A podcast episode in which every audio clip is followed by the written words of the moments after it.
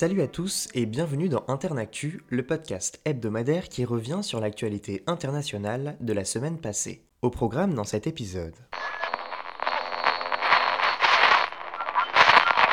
La situation sur le front de la guerre en Ukraine est mouvante. Cette semaine le montre encore. Jeudi soir, le président ukrainien Volodymyr Zelensky a annoncé la libération de 41 localités occupées dans le sud de l'Ukraine. Nous devons nous rappeler maintenant et pour toujours ce que cela signifie chaque pas de nos forces de défense représente des vies données pour la liberté des Ukrainiens, a-t-il déclaré. Jeudi matin, les autorités ukrainiennes demeuraient méfiantes après l'annonce de la veille par la Russie du retrait de ses forces de la ville de Kherson. D'après un conseiller de la présidence ukrainienne, aucun signe d'une reddition des Russes et d'un départ de Kherson n'a été remarqué, alors qu'une partie des troupes du Kremlin occupe toujours la ville. Pour le ministre ukrainien de la Défense, Oleksiy Reznikov, il faudra au moins une semaine pour que les soldats ennemis quittent la ville. Jeudi, un responsable du gouvernement indonésien a fait savoir que Vladimir Poutine n'ira pas à Bali mardi prochain, lieu où doit se tenir le prochain sommet du G20. Le président russe sera représenté par son ministre des Affaires étrangères, Sergei Lavrov. Il devrait toutefois participer virtuellement à l'une des réunions.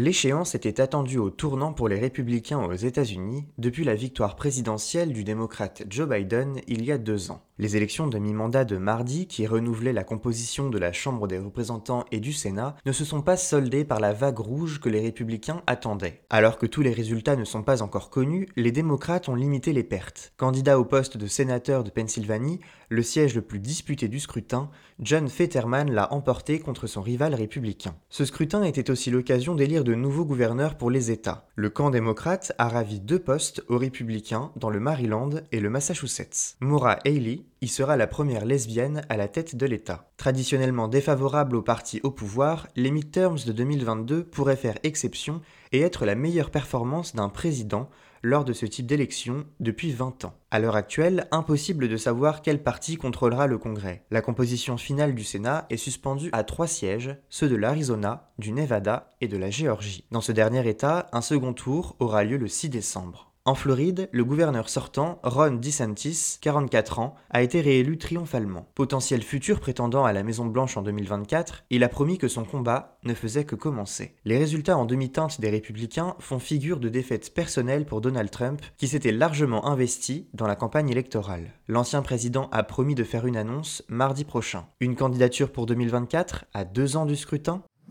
La situation à bord du navire a atteint un niveau critique et doit être résolue de toute urgence pour éviter une tragédie humanitaire, a indiqué la Commission européenne dans un communiqué mercredi au sujet de l'Ocean Viking, un navire humanitaire bloqué en Méditerranée avec à son bord 230 migrants. L'exécutif européen a appelé, je cite, au débarquement immédiat au port sûr le plus proche, alors que le navire est au centre d'un bras de fer entre la France et l'Italie depuis plusieurs jours. Après le refus de l'Italie d'accueillir les migrants de l'Ocean Viking, embarcation de l'ONG SOS Méditerranée, celle-ci a demandé une assistance de la France mardi. Paris a condamné, je cite, un comportement inacceptable de Rome, appelant son voisin italien à respecter ses engagements européens. Le bateau a finalement accosté vendredi à Toulon, dans le sud de la France. La Commission européenne a également rappelé qu'un mécanisme de solidarité a été agréé en juin pour relocaliser des demandeurs d'asile depuis les pays d'arrivée vers d'autres États de l'Union européenne. Mercredi, la première ministre italienne Giorgia Meloni a déclaré, je cite, qu'à bord de ces bateaux, il n'y a pas de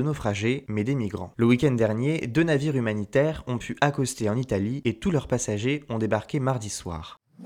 Mardi, le Premier ministre suédois Ulf Kristersson a rencontré Recep Tayyip Erdogan, le président turc, à Ankara. Il a promis à ce dernier de répondre aux inquiétudes exprimées par la Turquie dans sa lutte contre le terrorisme afin de concrétiser le projet d'adhésion de la Suède à l'OTAN bloqué depuis mai par la Turquie. Si Recep Tayyip Erdogan s'est dit partant pour que la Suède rejoigne l'OTAN, il attend néanmoins du pays nordique de soutenir, je cite, nos préoccupations propres en matière de sécurité. Depuis le mois de mai, le président turc a empêché toute procédure d'adhésion de la Suède et de la Finlande à l'Alliance Atlantique car il accuse ces deux pays de protéger des combattants kurdes du PKK, le Parti des travailleurs du Kurdistan, et des YPG, les unités de protection du peuple. Ces groupes en question sont considérés comme terroristes par Ankara. La Suède a déjà fait beaucoup pour mettre en place le mémorandum, a déclaré Ulf Christensen. Signé en juin entre la Suède, la Finlande et la Turquie, Ce mémorandum présage d'un durcissement des lois antiterroristes en Suède. La Turquie s'impatiente. Ankara avait formulé des demandes d'extradition précises, une seule a été conduite par la Suède. Le président Erdogan a rappelé son souhait que des partisans de Fethullah Gulen soient extradés, celui-ci étant accusé d'avoir planifié la tentative de coup d'État en Turquie en 2016. Les deux dirigeants doivent à nouveau se rencontrer à la fin du mois à Stockholm.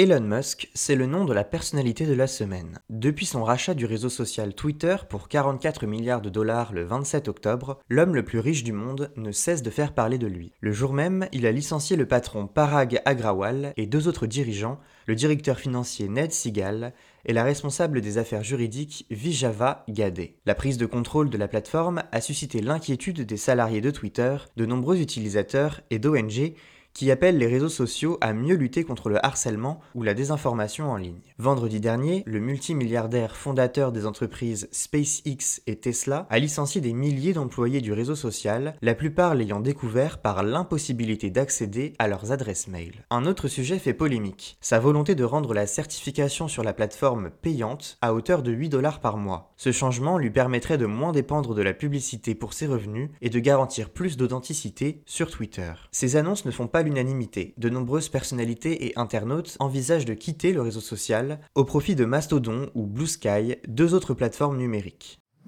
C'est la fin de cet épisode d'Internactu. Vous pouvez retrouver ce podcast sur toutes les plateformes d'écoute. On se retrouve la semaine prochaine pour un nouvel épisode. Et en attendant, restez informés.